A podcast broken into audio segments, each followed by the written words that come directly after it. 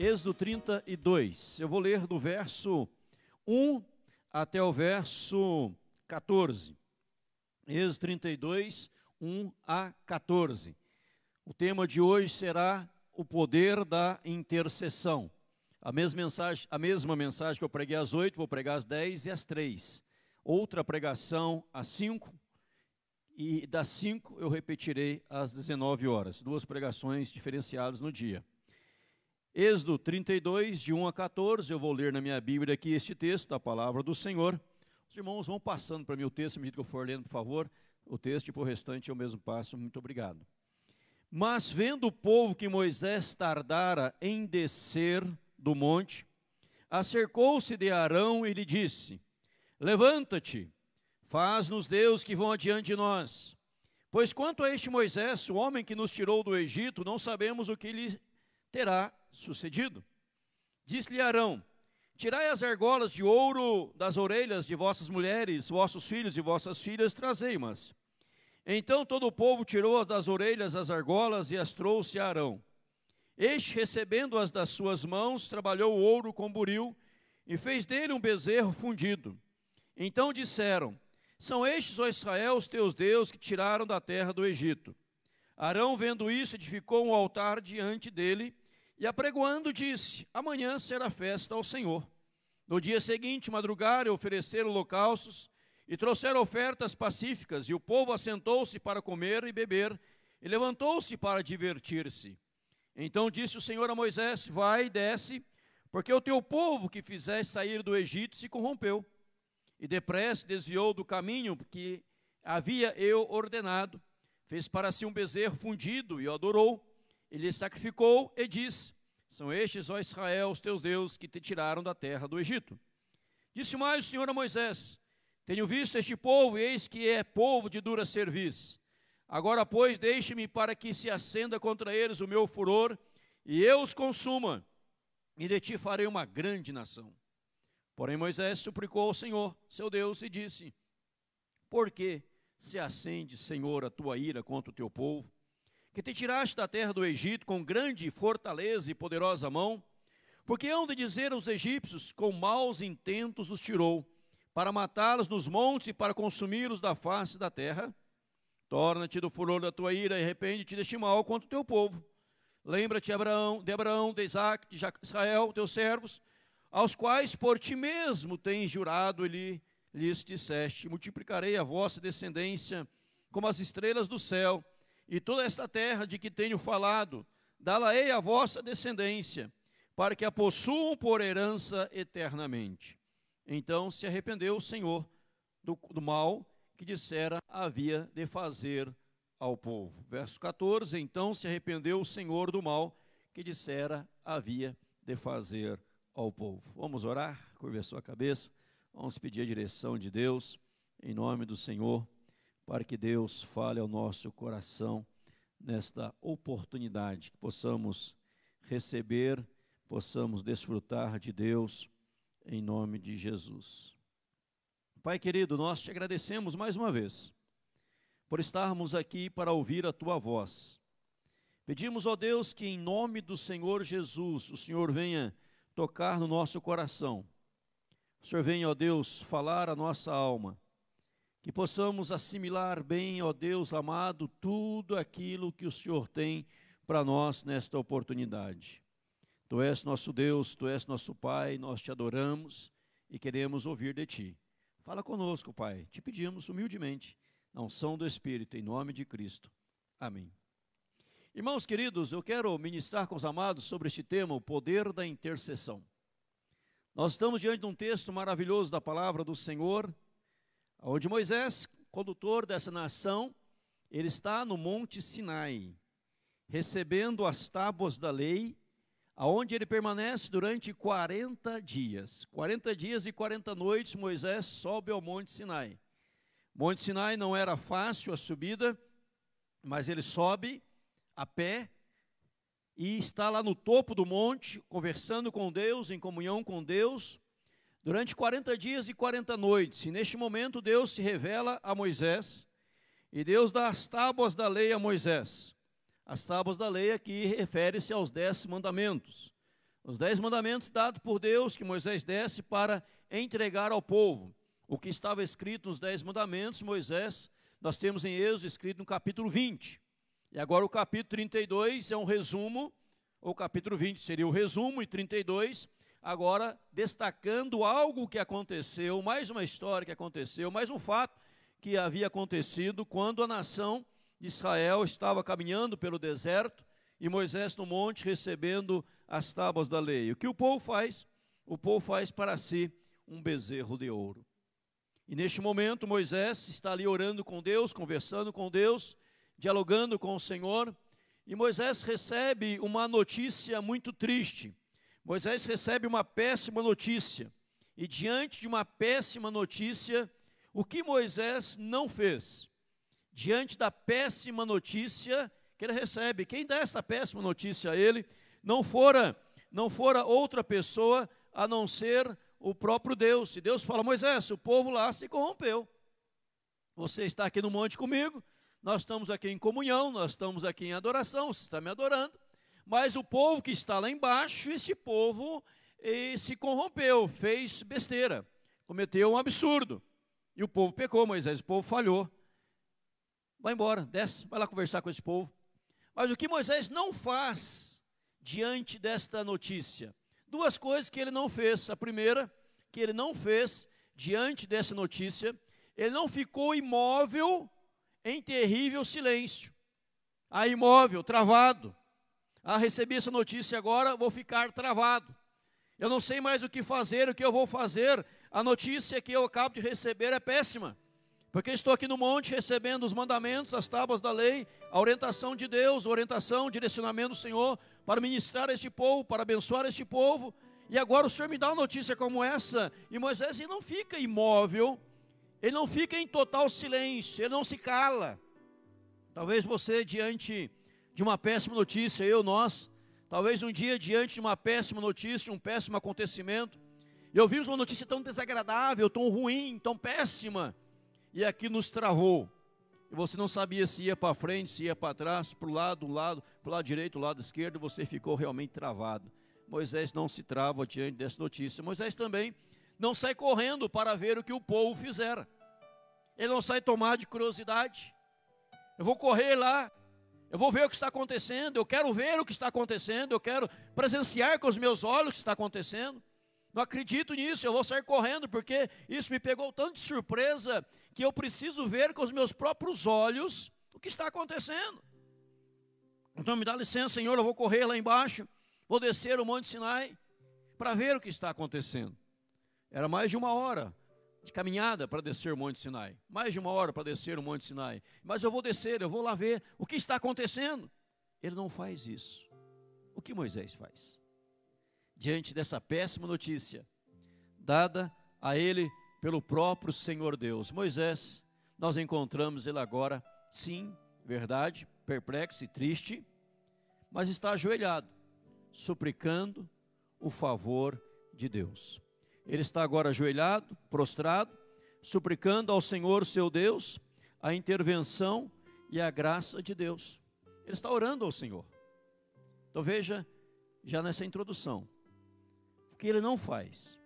Ele não sai correndo, para ver o que está acontecendo, para tentar interagir um pouco mais, tomar pé da situação. Ele não faz isso. Ele não fica boca aberto, boca aberto, né, melhor dizendo.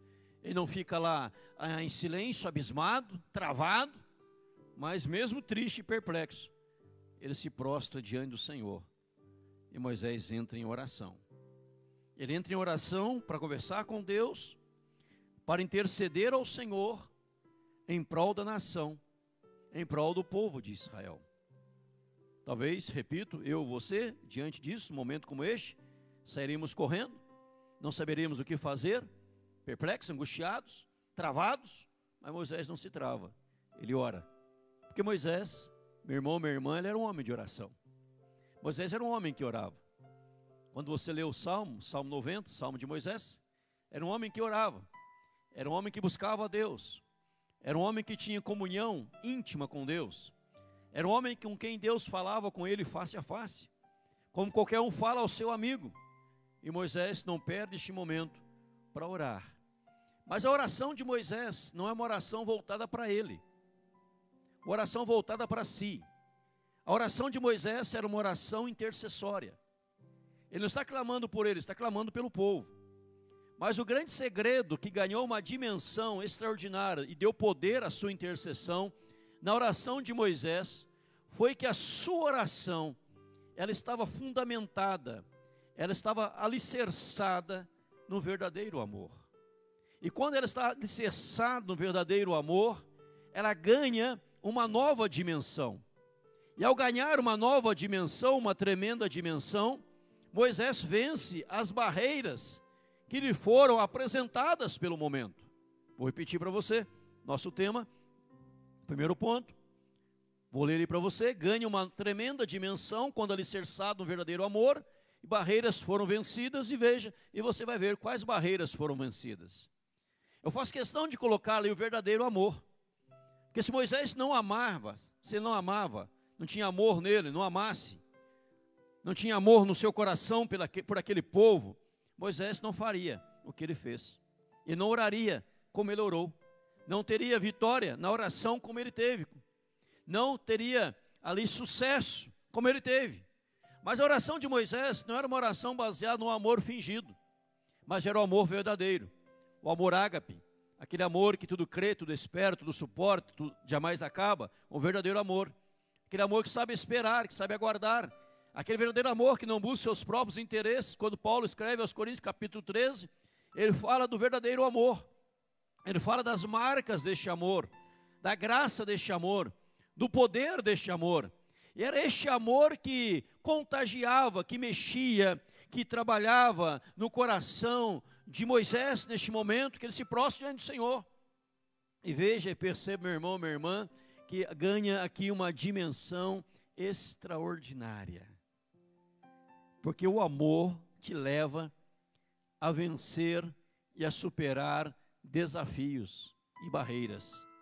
Cinco foram as barreiras que Moisés teve que atravessar para manter a sua vida de intercessão.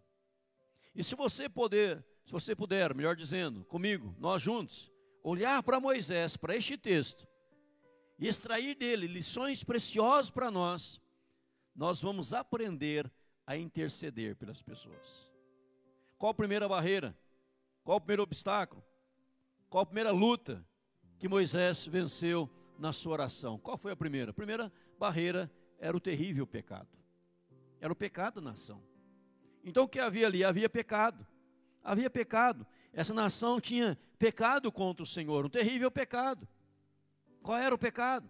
Construir para si um bezerro de ouro. Imagina você, Deus tira a nação de Israel, 430 anos, na escravidão, sofrendo, momento difícil, o povo ora, Deus vê, Deus ouve, Deus atende, Deus socorre, Deus envia Moisés, Deus liberta, Faraó não quer libertar, Deus manda dez pragas. Uma, duas, três, quatro, cinco, seis, sete, oito, nove, dez pragas. Faraó liberta o povo. E o povo sai do Egito e Faraó vem atrás do povo. E Deus abre o mar vermelho, o povo atravessa o mar vermelho a pé enxuto, sem molhar os pés. E o povo sai do outro lado do mar, e Deus fecha o mar, e todos os egípcios morreram, os soldados de Faraó morreram no mar. O texto sagrado dá a entender que o povo de Israel ainda estava no meio do mar, atravessando, enquanto os demais morriam do meio para trás depois acaba de atravessar sem molhar a sola dos pés. E agora caminha pelo deserto, Deus manda maná do céu, alimento celestial. Falta água no deserto, Deus tira a água da, da pedra, da rocha, faz brotar água. E agora Moisés, guia, instrutor deste povo, 40 dias no monte, recebendo orientação, instrução espiritual e especial, e o povo se corrompe. Pecado pecado. E Moisés recebendo as tábuas da lei, Moisés já sabia nas tábuas da lei, que o segundo mandamento era: não farás para ti imagem de escultura, nem coisa semelhante que há no céu, ou debaixo do céu, na terra, ou nas águas, nada faça para vocês, não adore, não preste culto a, este, a essas coisas, porque eu sou o Senhor teu Deus. Então o povo, ao, ao construir o bezerro de ouro, o povo peca contra Deus, peca contra Moisés, o seu líder, peca feio, terrivelmente. Por isso eu falo o terrível pecado da nação de Israel, mas o terrível pecado de uma nação ingrata, sem submissão a Deus e a Moisés, não impediu Moisés de se colocar na brecha, orando por este povo, orando por essa nação clamando a Deus por isso, mesmo tendo feito um bezerro de ouro. E sabemos que o pecado da idolatria, ele traz uma confusão tremenda entre a criatura e o Criador. O pecado da idolatria tenta diminuir a pessoa de Deus, porque quer traduzir Deus como uma criatura ao Deus gato, Deus sol, Deus lua, animais, sol e lua, tudo foram criados, isso não pode ser o nosso Deus. O pecado da idolatria cega o entendimento, porque as pessoas não conseguem mais raciocinar. Eu construí esse Deus para mim, mas para ele sair daqui e ir para cá, eu preciso carregá-lo, eu preciso levá-lo, e se eu coloco na parede, eu tenho que fixar bem na parede, pois se não fixá-lo bem na parede, ele vai cair, vai quebrar. Mas a cegueira espiritual, e a Bíblia diz que o pecado cega o entendimento, e agora não consegue mais entender além de ser uma afronta ao Senhor Deus, colocando outro, outra coisa no lugar de Deus, não aprendendo ainda a trabalhar em adoração com uma divindade invisível, não aprendendo ainda que Deus é espírito, e importa que seus adoradores o adorem espírito em verdade, mas por não ter esse entendimento e querer materializar a pessoa de Deus, querer ver a pessoa de Deus, querer tocar a pessoa de Deus, e a Bíblia diz que ninguém jamais viu a Deus, que Deus é tão santo e tão puro. Se alguém chegar diante dele e vê-lo, morre. Tamanha a sua santidade, a sua pureza, somente no céu, na glória, com o novo corpo transformado, que poderemos ver ao Senhor face a face, só no céu, mas por meio de Jesus Cristo. Mas o povo agora está nesse terrível pecado. E veja, diante desse terrível pecado, Moisés não fala assim: não tem mais jeito, o que eu vou fazer? Eu não vou orar mais por esse povo. Eu estava orando por esse povo, eu estava aqui servindo este povo, eu estava aqui no Monte Sinai, 40 dias e 40 noites. Eu compareci diante de Faraó, mesmo com medo, temendo muitas coisas. Fui diante de Faraó, propus a sair do povo, conduzi o povo, vi os milagres de Deus, mas agora olha bem o pecado tão feio que este povo cometeu. Não vou orar mais por ele, não. Cada um se vira agora. Cada um faz o que quer. Eu não oro mais por você. Moisés não faz isso. Porque quem ama verdadeiramente não deixa de orar pelo outro, mesmo que o outro caia em pecado. Mesmo que o outro comete, venha cometer um terrível pecado. Quem sabe você já, na sua experiência de vida, conhece alguém que orava por um outro e essa pessoa por quem ele orava cometeu um deslize, um pecado gravíssimo, seríssimo. E você ouviu da pessoa o seguinte: não vou orar mais por ele, não, porque não vale a pena. Orei um ano, dois anos, três anos, um mês. Fiz uma oração de 12 horas seguida. Olha o absurdo que a pessoa fez. Como é que pode pecar desse jeito? Vou deixar de orar, não oro mais não. Moisés, mesmo diante de um terrível pecado, ele não deixa de orar. Mesmo diante de outro obstáculo que ele enfrenta, que é a obstinação. A obstinação desse povo, se olhar, você olhar para o texto, Gênesis, eh, Êxodo 32, vai dizer que o próprio Deus falou, próprio Deus falou, lá no versículo 9, tenho visto este povo, eis que é povo de dura serviço. É povo de dura serviço. É povo difícil. É povo complicado. Dura serviço. Veja que coisa interessante. Capítulo 32, verso 1. Mas vendo o povo que Moisés tardara em descer no monte, acercou-se de Arão e lhe disse: Levanta-te, faz-nos Deus que vão diante de nós. Pois não, sabe, não sabemos quanto a este Moisés que nos tirou do Egito, não sabemos o que lhe terá sucedido, então faz um Deus para nós. Falou para Arão, e Arão era um líder muito fraco. Arão era um líder tocado, fraquíssimo ele ia pelo que o povo falava, não porque Deus lhe ensinava. E ele então, querendo agradar o povo, ele fala assim: olha, tirai as argolas de ouro, verso 2: tirai as argolas de ouro das orelhas de vossas mulheres, vossos filhos e vossas filhas, trazei-mas. E o povo trouxe as argolas de ouro que os filhos, as filhas, as pessoas usavam. Diz a palavra do Senhor, diz a palavra do nosso Deus, verso 4: E este, recebendo-as das suas mãos, trabalhou o ouro com buril, fez dele um bezerro fundido ele trabalha o ouro, faz um bezerro e fala: São estes, ó Israel, os teus deuses tiraste da terra do Egito. São estes os seus deuses. Ele trabalhou o ouro com buril e lapidou e fez o bezerro fundido. Mas se você olhar no capítulo 32, lá no verso 24, quando Moisés já desceu do monte, dá uma bronca em Arão, dá uma chamada de atenção em Arão, puxa a orelha de Abraão, o que Abraão diz? Então eu lhe disse: Abraão, quem tem ouro, tire-o, deram-mo, e eu lancei no fogo e saiu este bezerro. Olha a desculpa esfarrapada de Arão. Moisés, o negócio não é bem assim não, você está equivocado. O povo me deu esse joia, essas joias, este ouro, sabe o que aconteceu? Eu lancei no fogo estas joias, e você não acredita, você não vai acreditar. Se eu falar, você não acredita. Mas pode acreditar ao jogar o ouro no fogo, saiu o bezerro de ouro. Você não vai nem acreditar nisso. É uma coisa impressionante. Você pode até achar que eu estou mentindo para você, mas não estou mentindo não. Peguei o ouro assim, né, Maico? Peguei o ouro, joguei no fogo e saiu o bezerro. Só faltou o bezerro berrar, mas não berrou porque era, era estátua. Senão berrava. Olha a desculpa esfarrapada. O povo, a obstinação deste povo. A obstinação deste povo e o povo agora começou a fazer o quê? Capítulo 2, verso 6. Trouxeram ofertas, fizeram holocaustos, assentou-se para comer e beber, e levantou-se para divertir. E a grande palavra do dia era esta: São estes, ó Israel, os teus deuses, tiraste da terra do Egito. Ora, no capítulo 32, verso 1, falaram que Moisés nos tirou do Egito. Agora, no mesmo dia, no mesmo contexto, já muda dizendo, verso 4: São estes, ó Israel, os teus deuses, tiraste da terra do Egito. Esqueceram de Deus, por obstinado, obstinação de um povo que esquece de Deus.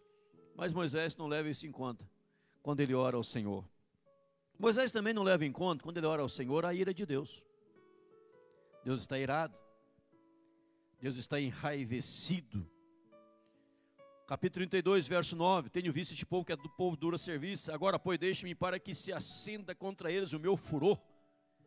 Meu furor vai se acender contra este povo, contra este povo, meu furor. No capítulo 32, verso 12, no metade do versículo, parte B, fala: Moisés diz: Toma-te do furor da tua ira. Então Deus está irado, Deus está enraivecido em chamas. Vou matar este povo. Vou destruir este povo. Moisés vence até a ira de Deus. Até a ira de Deus. Mas como isso não bastasse a ira de Deus, outra barreira que Moisés enfrenta é o pedido de Deus.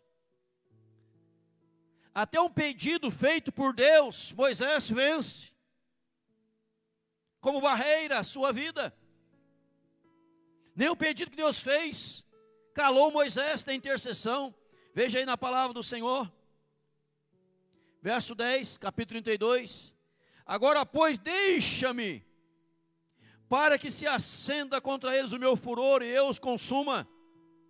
Então veja que Deus, meu irmão, minha irmã, diz para Moisés: Moisés, deixa-me, deixa, desce, eu vou matar todo mundo mesmo o pedido de Deus para ele parar de orar, para ele parar, para ele desistir, ele não desiste, porque tinha amor. Não é impressionante isso, irmãos? Ao poder da intercessão. Talvez você fale assim, mas eu não encontro vitória na minha oração. Eu oro tanto por pessoas, não tenho vitória na minha oração eu clamo por este, por aquele, aquele outro, eu intercedo por este, por aquele, aquele outro, e muitas vezes não vejo resultado na minha oração. Será que nós, eu e você, você e eu, nós oramos com essa dimensão de Moisés? Deus dizendo: deixa de orar, para de orar, não ore mais. E você fala: não vou parar de orar, não vou parar de clamar, eu vou continuar orando, eu vou continuar intercedendo. O Senhor está irado, Senhor, mas deixa a tua ira, Senhor. Deixa a tua ira de lado, Senhor. Eu estou orando ao Senhor por este povo. Eu estou clamando por este povo. É povo de dura serviço. É povo de coração fechado. É povo de coração empedernido. É pessoa pecaminosa. Mas eu estou aqui clamando ao Senhor. Eu estou na brecha. Vamos ser sinceros. Nós, por bem menos que isso, desistimos de orar pelas pessoas, não é verdade? Desistimos. Ah, a pessoa fez tal coisa. Não gostei, não. Olha aquilo nunca mais eu oro por ele, eu já entreguei nas mãos de Deus. Já fala assim, né?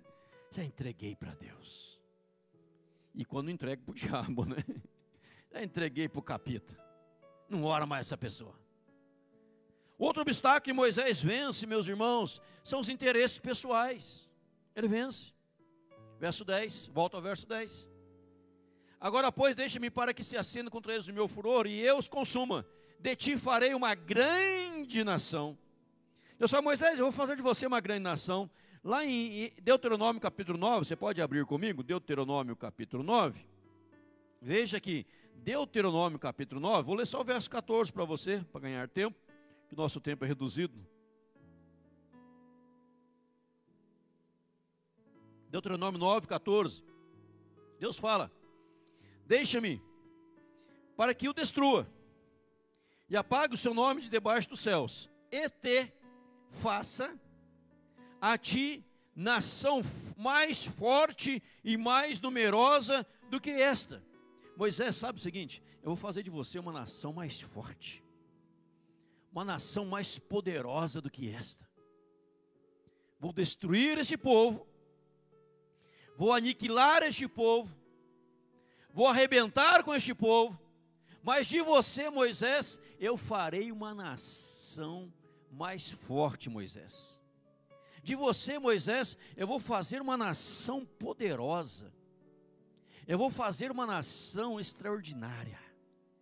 E essa nação que eu vou fazer de você, Moisés, vai ser uma nação mais forte do que a nação de Israel. Imagina a tentação. Imagina a tentação. Pecou, falhou, eu vou destruir, mas de você eu vou fazer uma grande nação. Nem os interesses pessoais impediu Moisés de interceder pela nação. Ele abre mão dos interesses pessoais. Poderia ter dito assim, Senhor, maravilha então, glória a Deus. O povo é duro, o povo é difícil, o povo é obstinado, o Senhor está irado com esse povo, te mandou parar de orar. Tranquilo, Senhor. Então, destrua mesmo, mata todo mundo lá e vamos começar do zero, tudo de novo e vou ser uma grande nação. Meu nome será celebrado. Moisés fala: Não, Senhor, não é assim. Não é assim. Eu quero conversar com o Senhor. Eu quero dialogar com o Senhor. Eu quero ainda abrir o coração diante do Senhor. Eu não estou pensado, não estou, perdão a expressão, eu não estou pensando, melhor expressão, não estou pensando nos meus interesses. Há muito mais coisa em jogo aqui, Senhor, que eu preciso conversar com o Senhor, que eu preciso dialogar com o Senhor. E veja, irmãos e irmãs, nesse primeiro ponto da nossa mensagem desta manhã, o poder da intercessão, a dimensão que ela toma quando ela está envolta, tomada pelo amor, verdadeiro amor. Ele vence o pecado, a obstinação, a ira de Deus, o pedido de Deus, os interesses pessoais. Porque ele tem um propósito maior quando está clamando ao Senhor. Mas é lógico que quando nós fazemos um pedido, falava isso de manhã, no primeiro culto, para que, esse, para que este pedido seja atendido, para que este pedido seja bem atendido e tenha sucesso, ele precisa estar muito bem fundamentado. Quando o advogado faz um pedido ao juiz, tem que estar bem fundamentado para ter sucesso na sua petição.